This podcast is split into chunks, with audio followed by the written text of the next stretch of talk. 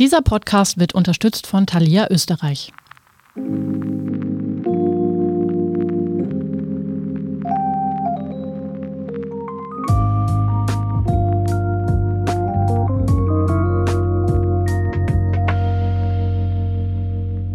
Hallo und willkommen zu Feierabend, dem Standard-Podcast mit Prominenten. Ich bin Anne Feldkamp. Und ich bin Michael Hausenblas. In diesem Podcast laden wir alle zwei Wochen interessante Menschen ein, die Sie vielleicht schon aus Funk und Fernsehen kennen. Wir sprechen mit ihnen aber nicht nur über ihren Beruf, sondern auch darüber, wie sie ihre Zeit nach der Arbeit verbringen, wie sie die Hürden des Alltags meistern und was sie sich als Privatpersonen über aktuelle Themen denken. Heute sprechen wir mit der Fernsehjournalistin Nina Horowitz über Partnersuche und Liebe.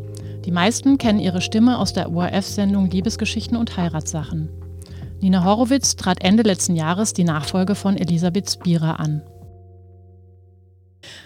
Sagen Sie mal, Frau Horowitz, was haben Sie in diesem Jahr mit den Liebesgeschichten eigentlich über die Liebe gelernt? Dass man ein Glück hat, wenn sie da ist, dass es darum geht, in die Liebe sich hineinzustürzen, dass das immer Mut braucht, dass oft Schlappen passieren, wenn man sich auf diesen Weg macht dass man das Leben nicht so ernst nehmen darf, weil dann kann man es, glaube ich, leichter führen. Aber jetzt zu sagen, ich bin jetzt in einem Jahr die Liebesexpertin geworden, das wäre so wie die Menschen, die im Mittelalter mit so Tinkturen auf Märkten herumgezogen sind und gesagt haben, nehmen Sie ein Tropferl und dann werden alle Frauen der Welt sich umdrehen und sie wollen. Also das ist leider so, wenn ich eine Expertin der Liebe wäre, wäre ich Multimillionärin, weil es ist ja eben sehr komplex, diese Angelegenheit. Aber Sie sind mittlerweile eine Beziehungsstifterin. Wie viele Beziehungen haben Sie denn schon gestiftet? Das ist schwierig zu sagen, weil das ja immer so ein, eine Momentaufnahme ist und das kann dann schon am Montag ist es so, am Donnerstag ist es wieder anders. Deswegen hüte ich mich vor äh, Statistiken, weil ich auch immer sehr schlecht in Mathematik war. Ich kann es jetzt nicht sagen. Ich kann nur sagen, dass wir in der Bilanzsendung, die im Oktober gelaufen ist, wirklich sehr glücklich waren, diese frisch verliebten Paare zu sehen, weil das ist ja, dieses frisch Verliebtsein ist ja so, wie wenn man Drogen genommen hätte, ungefähr, stelle ich es mir vor, habe ich gelesen. Aha. Und das ist dann schon lustig, diese Interviews zu führen, weil die Menschen sind dann so glücklich und überall sind dann plötzlich Herzchen und neue Dekorationsstücke. Also nicht nur die Menschen verändern sich, es verändern sich auch die Wohnungen. Wenn zum Beispiel ein Single-Mann sehr karg gelebt hat, ich sage jetzt ein Beispiel, ich möchte jetzt nicht alle Klischees hier gleich aufgreifen, mit Klischees muss man aufpassen wie mit äh, Alkohol auf Firmen Weihnachtsfeiern, aber es ist wirklich so, dass manche Herren nicht sehr viel Herzblut auf Dekoration legen und dass dann eine Dame kommt und Bilderrahmen mitnimmt und kleine Plüschherzchen, da freuen wir uns immer sehr, weil die filmen wir ja gerne ab. Und dass sich dann eben auch die Wohnungen ein bisschen verändern und freundlicher und offener werden. Wie schaut es denn privat aus mit dem Kupplergehen? Haben Sie das? Ich habe einmal eine Freundin von mir verkuppelt, das hat sie mir unlängst erzählt, da war ich 19 und da, sie war sehr hübsch, da war ein sehr hübscher junger Mann und die zwei waren irgendwie unfähig und ich habe dann irgendwann nicht mehr zuschauen können und habe gesagt, bitte jetzt, äh, ich gehe jetzt hier zwei Stunden weg, bleibt ihr bei mir in der Wohnung und wenn ich zurückkomme, möchte ich, dass ihr eigentlich ein Paar seid und es hat wirklich geklappt und sie haben heute zwei Kinder und sind sehr glücklich und schicken mir immer am Jahrestag ein Dankeschön. Das ist wie lange her?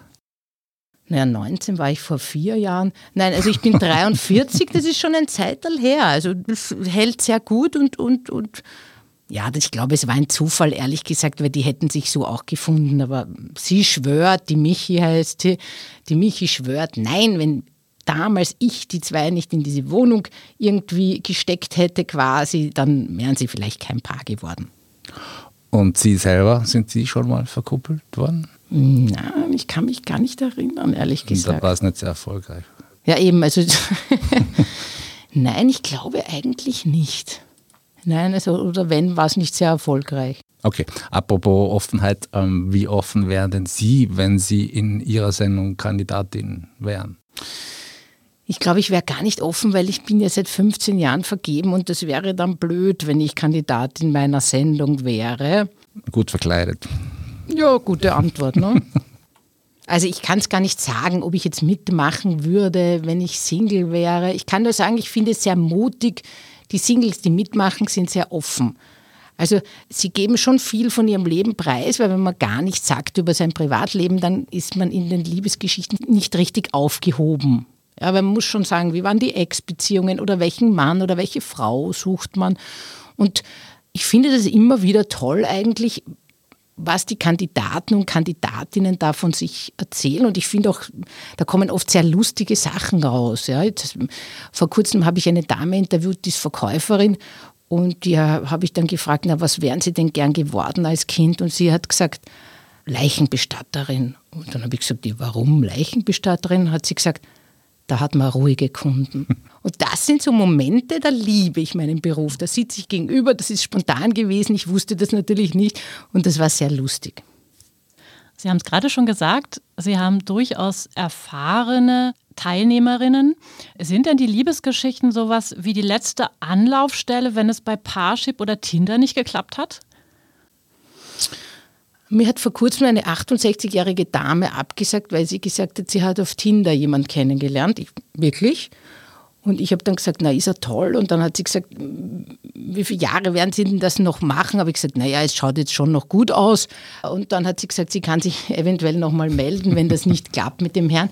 Ich glaube, dass wir mit dem Tinder das alles ein bisschen so falsch im Kopf haben. Ich äh, hatte noch nie ein Tinder-Profil und kann es jetzt nicht so genau sagen, aber da gibt es durchaus auch ältere Herrschaften, die mir erzählen, dass sie auf Tinder jemanden kennengelernt haben. Also das ist jetzt, glaube ich, nicht nur für 20-Jährige. Aber es stimmt schon, dass wir ältere Singles haben, obwohl wir jetzt zum Beispiel auch gerade zwei 30-jährige Frauen hatten. Also das ändert sich vielleicht ein bisschen. Aber natürlich, wenn man schon älter ist, hat man mehr erlebt, nimmt sich vielleicht nicht selbst ganz so ernst und traut sich vielleicht auch mehr ins Fernsehen, weil man nicht ständig schaut, was wird der Nachbar denken, wie wird die Nachbarin schauen, wenn ich morgen eine Milch kaufen gehe, wenn ich das und das erzählt habe, diese Date-Schlappe oder was auch immer. Also ich glaube, vielleicht das macht das Alter ein wenig sicherer. Auf Tinder ist es ja tatsächlich so, dass sich die Menschen mit einem Wisch für oder gegen einen potenziellen Partner entscheiden. Sind denn die Liebesgeschichten ein hoffnungslos altmodisches Format? Das gefällt mir, die Formulierung. Ich glaube, ich bin auch hoffnungslos altmodisch. Ich glaube, ich war das aber auch schon mit 20 irgendwie mit meinem Musikgeschmack und so. Also sehr cool war ich nie. Ich würde sagen, es ist eine nostalgische Sendung, auch was die Musik betrifft. Und was die Herangehensweise der Gestaltung betrifft, sind wir wahrscheinlich nostalgisch. Aber weil so viele Menschen diese Sendung seit mittlerweile 25 Jahren kennen, ist sie eben darin auch so erfolgreich, weil viele sie so kennen und es wäre jetzt sicher ein Fehler gewesen, sie völlig zu verändern, jetzt mit meiner Übernahme quasi. Und ja, wir sind nostalgisch, aber anscheinend nicht verstaubt, weil verstaubt sind wir nicht. Oder konservativ würde ich jetzt auch nicht sagen. Da würde ich mich äh, dagegen sträuben. Gegen altmodisch sträube ich mich nicht. Aber neugierig müssen Sie sein auch. Ich persönlich? Ja, wie, wie, wie viel persönliche Neugierde spielt denn da in dieser Neugierde, die es braucht für diesen Job mit? Ich glaube, dass ich sehr neugierig bin. Ich glaube, dass ich das Glück habe, einen Job zu haben, den ich sehr liebe und der nicht so weit weg ist von meiner Privatperson.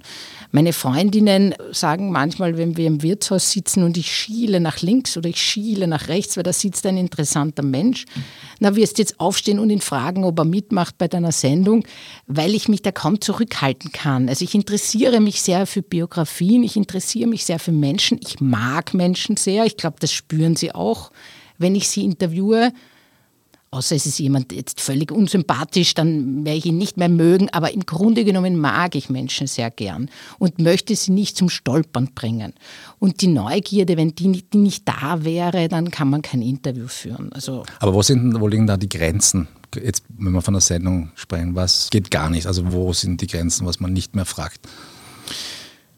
Die Grenzen, was man nicht mehr fragt, das ist in der Situation, muss man das spüren. Die Grenzen, was man nicht sendet, das spürt man dann erst später im Schnitt. Das sind unterschiedliche Dinge. Also in einem Interview muss man das spüren, in einer Sekunde bin ich jetzt übergriffig. dann frage ich nicht mehr. Aber man kann nicht sagen, die Frage X ist übergriffig, weil die Frage X ist bei dem einen Menschen total deplatziert und beim anderen Menschen, der denkt sich, na wann redst jetzt endlich über Sex mit mir? Also das, das ist genau der Punkt, das muss man spüren. Okay. Kann ich nicht erklären. Das ist, glaube ich, schon eine nonverbale Geschichte, die sich da aufbaut zwischen der Interviewerin und dem Interviewten oder der Interviewten. Also definitive No-Gos gibt es nicht. Ich hasse das Wort No-Go. Das mag ich nicht. Nein, Entschuldigung, aber das ist jetzt gerade so modisch. Alle sagen No-Go. Nein, definitive No-Gos. Also Dinge, die zu weit gehen. Was würde denn Ihr Ex-Partner über Sie sagen? Zum Beispiel? Nein, das, ist, das fragen wir ständig. Okay. Bei den Liebesgeschichten geht es da relativ weit bei den Interviews. Aber wie gesagt, das ist etwas, was man nicht sagen kann. Bei einer Dame würde ich manche Fragen nicht stellen über Schwächen, über Unzulänglichkeiten und bei anderen wieder schon. Das kommt auch auf die Selbstironie des Menschen an, der gegenüber sitzt oder Ironiefähigkeit. Es gibt ja auch Menschen, die dieses Format doch auch als Sozialporno abtun. Was entgegnen Sie denen?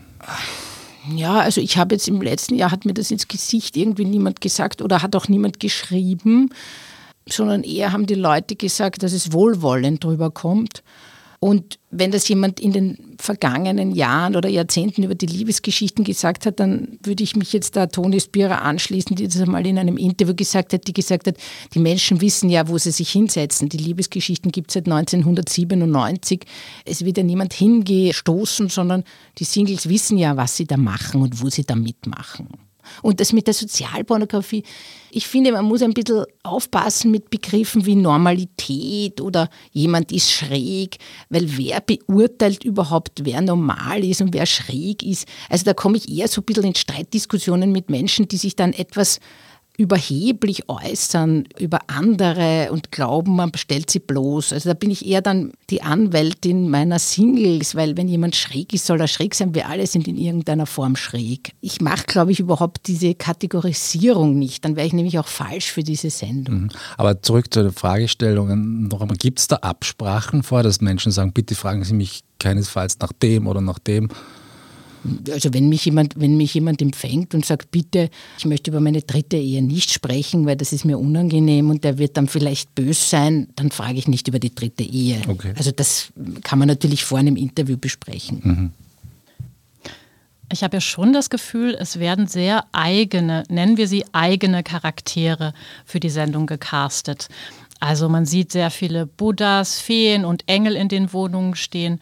Nach welchen Kriterien werden denn die Kandidatinnen ausgesucht? Also definitiv nicht nach den Wohnungen. Also wir suchen jetzt nicht Menschen nach ihren Wohnungen aus.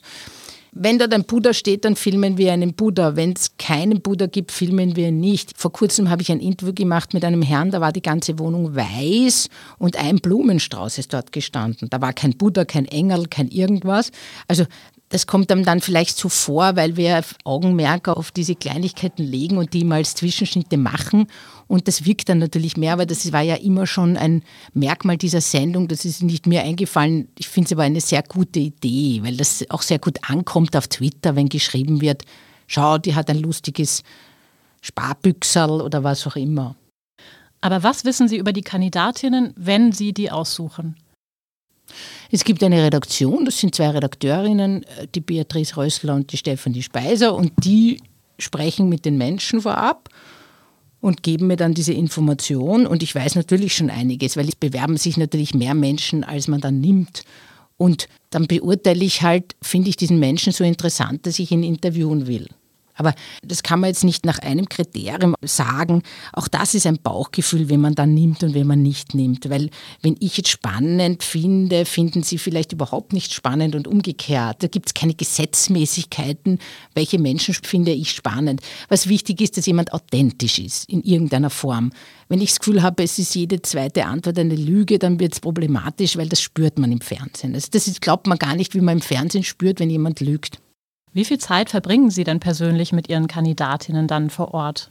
Also man ist dann schon einige Stunden in der Wohnung, weil wir ja versuchen, das auch sehr schön zu drehen. Zwei Kameramänner, der Kustel Gschwandner und Alex Tomsitz, die da beide Meister sind, was den Dreh angeht.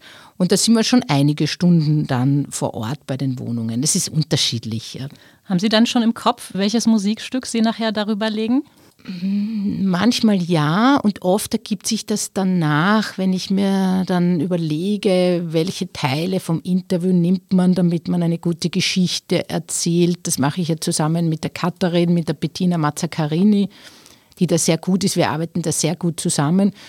Und die Musik, das überlege ich mir dann. Dann überlege ich mir, okay, was passt zu den Menschen. Das ist aber meistens besser, wenn man das Interview schon geführt hat. Manchmal bietet sich's an, aber oft überlege ich nachher irgendwann einmal fällt mir dann ein, ah, das würde doch zu Markus passen. Spüren Sie schon im Voraus, wie viel Post jemand bekommt? Nein, da bin ich zu frisch dabei und das ist auch oft eine Überraschung. Das kann man gar nicht so sagen. Ich kann sagen, dass jetzt bei der Bilanzsendung zum Beispiel der Tommy mitgemacht hat. Der Tommy hat 200, na, über 200 Briefe bekommen weil er, er hat von sich selbst dann gesagt, ich bin nicht reich, ich bin nicht schön, ja, was ist denn mit den Damen los?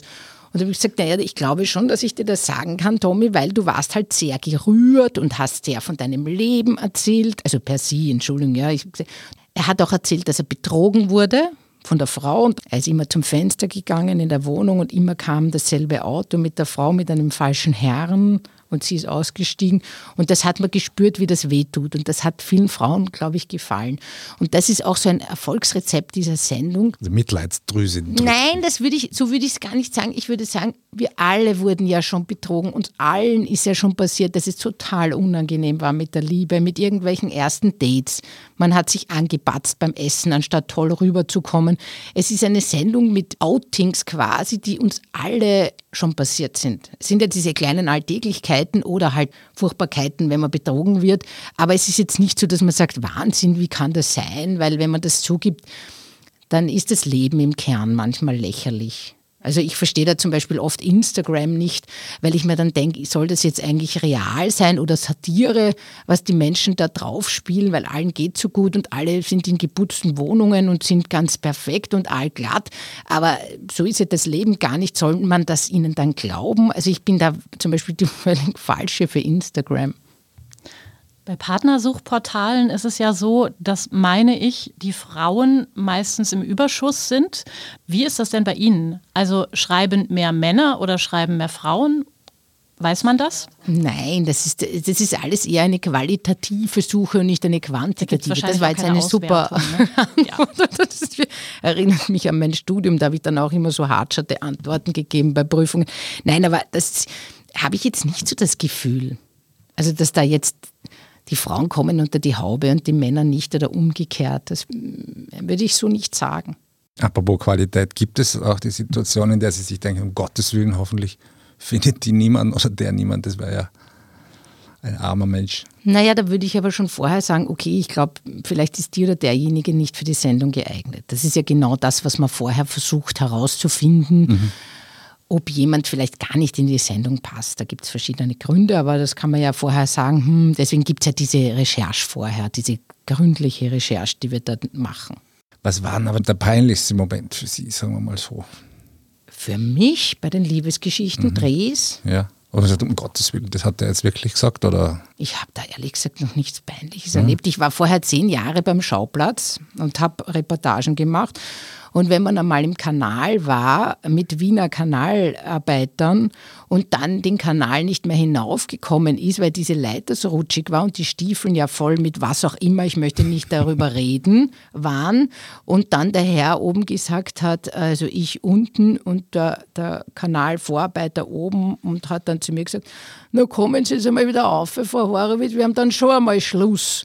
Also ich bin schon anderes gewöhnt gewesen vorher und ich habe jetzt ehrlich gesagt keine einzig peinliche Situation im vergangenen Jahr erlebt. Was zum Beispiel sehr lustig ist, das kann man schon sagen, es gibt fast jeden Drehtag amüsante Situationen oder Momente, weil sonst wäre ja mein Leben Stinkfahrt. Was zum Beispiel lustig ist, es gibt ja Menschen, die ein Liebesgedicht vorbereiten oder ein Liebeslied für die Neue oder den Neuen. Jetzt ist es so, das nehmen wir dann im Wohnzimmer oder in der Küche auf und derjenige soll ja dann die, die im Fernseher ist, quasi anschauen. Und das geht am besten, wenn jemand knapp bei der Kamera vorbeischaut, weil in die Kamera schauen, da muss man schon ein Profi sein, dass man das schafft, so lang. Und neben dieser Kamera steht dann ja immer ich. Und das heißt, ich kriege ja diese Liebesgedichte vorgetragen und diese Liebeslieder. Und da gibt es dann oft einen Moment, wo dann derjenige oder diejenige sich denkt, na Moment, die will ich ja gar nicht. Oder was für, du bist mein Augenstern. Und dann stehe ich da und schaue so. Und, und das sind manchmal sehr lustige Momente, wo ich dann nachher ich sage, ich weiß schon, das war jetzt nicht für mich. Aber schön, dass Sie es mir so toll vorgesagt haben. Aber das kann auch wahnsinnig rührend sein. Da gab es Momente, da habe ich wirklich Gänsehaut gehabt, weil ein Herr so schön gesungen hat. Was hat er gesungen? Bergwerk vom Fendrich. Gottes Willen. Nein, ich liebe das Lied. Was müsste man denn Ihnen vorsingen? Ich möchte so gern landen von der Maria Bill, habe ich sehr gern. Okay. Aber das ist ja eigentlich blöd, weil da man dauernd gegen eine Mauer äh, stößt. Ne? Also das ist auch nicht so romantisch. Gibt es einen prominenten Single, den Sie gerne in der Sendung hätten? Ja, ich habe da drei Damen unlängst gefragt vom ORF. Das Problem ist, dass ich nicht weiß, ob die geoutete Singles sind, aber ich gehe denen immer am Gang nach und, und frage sie. Ja, da gibt es schon einige. Das wäre mal sehr. Naja, hm, ne? aber das wäre schon sehr lustig. Also, das wäre mal eine witzige Idee, dass sich endlich einmal ein Prominenter oder eine Prominente zu uns trauen. Und ich möchte hiermit diesen Aufruf starten, weil eine Million Menschen diesen Podcast in dieser Sekunde jetzt hören können. und deswegen fast. fast. Nein, aber es ist so, dass wir wirklich auch uns freuen, jede Möglichkeit, um diesen Aufruf zu nutzen. Wir brauchen wieder neue Singles, ob sie jetzt prominent sind oder nicht prominent, ob sie homosexuell sind oder heterosexuell. Alle sollen sich bitte bewerben über die ORF-Homepage für die neue Staffel, die schon die 25. ist und ab Juli 2021, mein lieber Schwan, dann läuft. Okay, apropos Werbung. Ja. Was Nina Horowitz Singles während eines Lockdowns rät, verrät sie uns nach dieser kurzen Werbepause.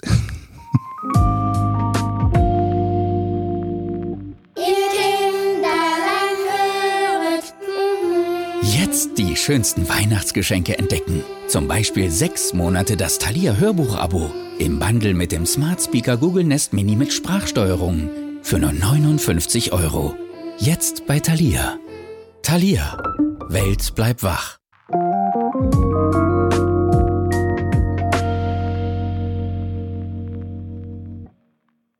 So, wir sind zurück mit Nina Horowitz.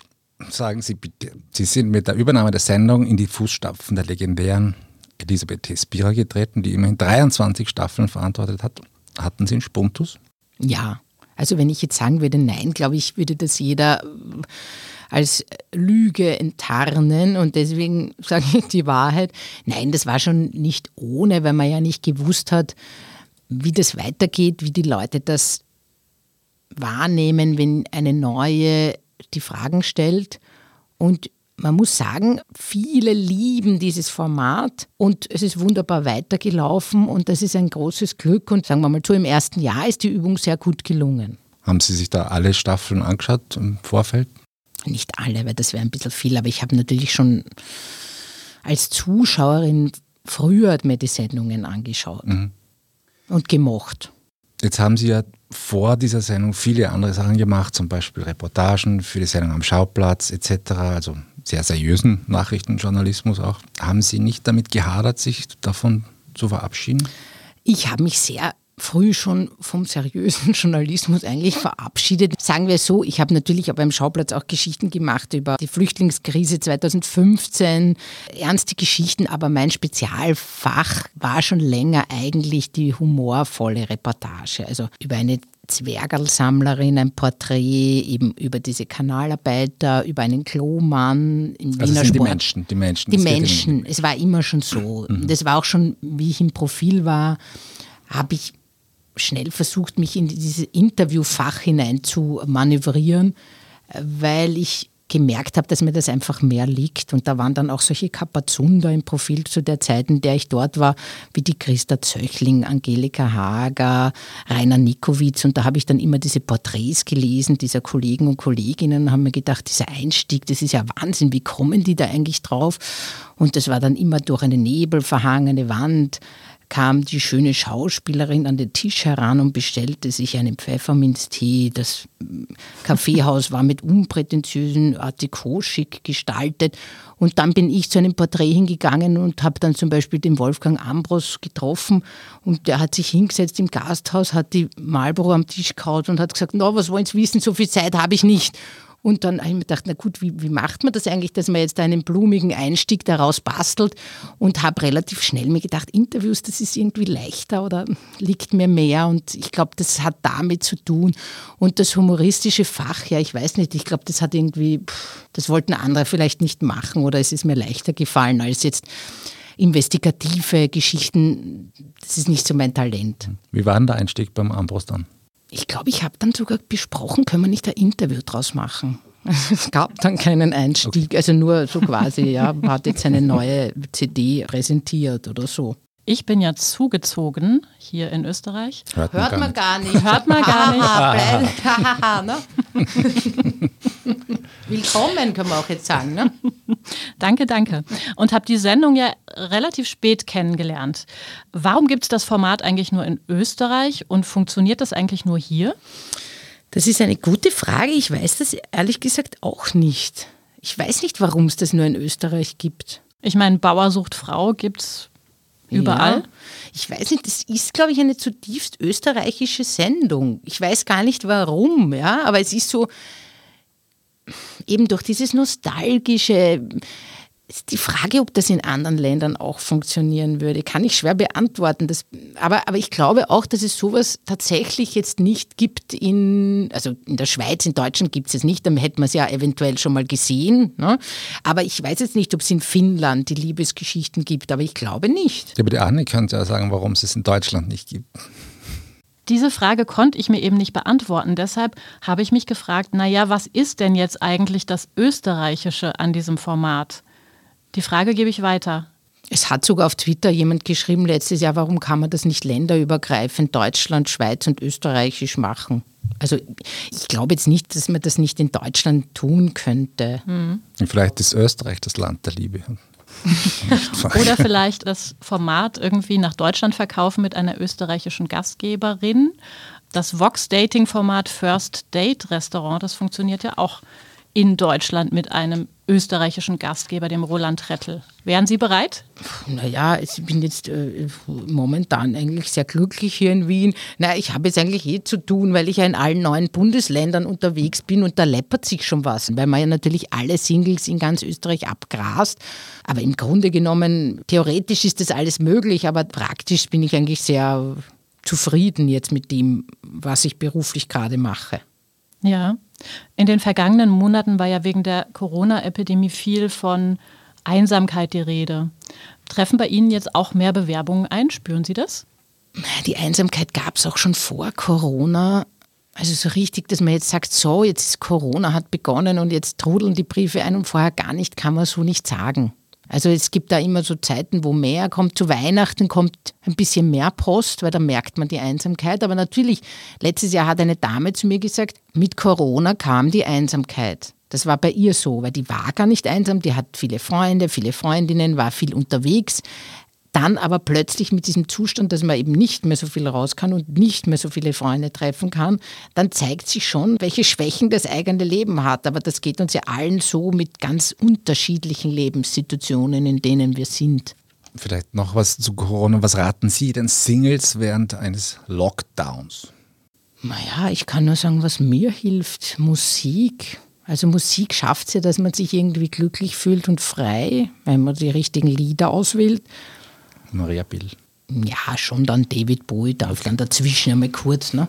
Äh, und schon Komik, also Humor. Ich versuche dann jetzt nicht die traurigsten Serien, die es gerade am Markt gibt, anzuschauen, sondern vielleicht wieder mal den Larry David anzuschauen oder Friedrich Thorberg habe ich jetzt gerade wieder was gelesen. Also das ist ein psychischer Hürdenlauf und man sollte, glaube ich, den Fehler nicht begehen, dass man jetzt zu weit nach vordenkt sondern so in kleinen Schritten zu versuchen, sich nicht den Mut nehmen zu lassen, bis die Impfung jetzt hoffentlich bald kommt. Oder man versucht halt zwischendurch mit Online-Dating zur Abwechslung.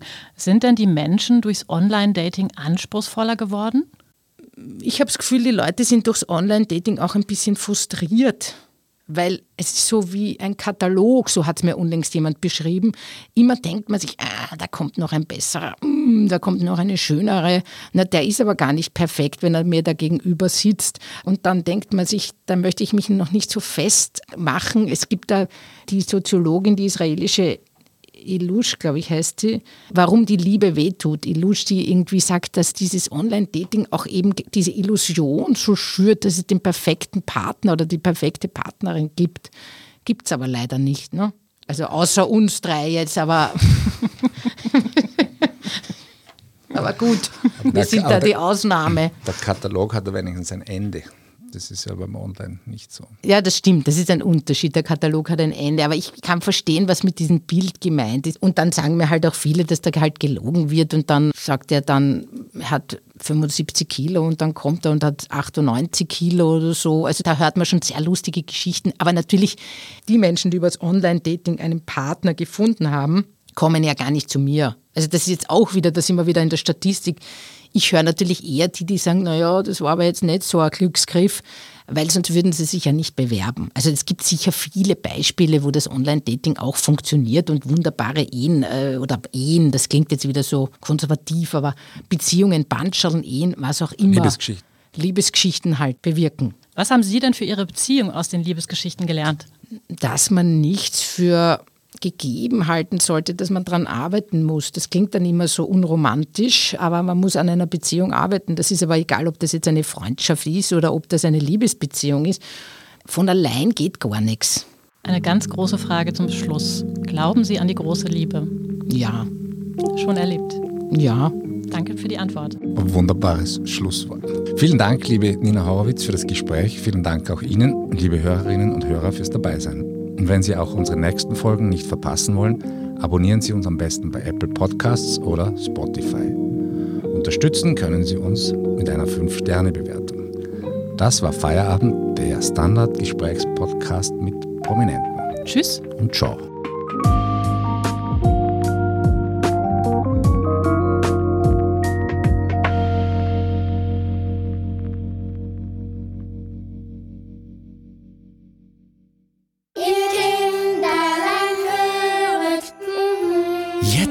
Schönsten Weihnachtsgeschenke entdecken. Zum Beispiel sechs Monate das Thalia Hörbuch-Abo im Bundle mit dem Smart Speaker Google Nest Mini mit Sprachsteuerung für nur 59 Euro. Jetzt bei Thalia. Thalia. Welt bleibt wach.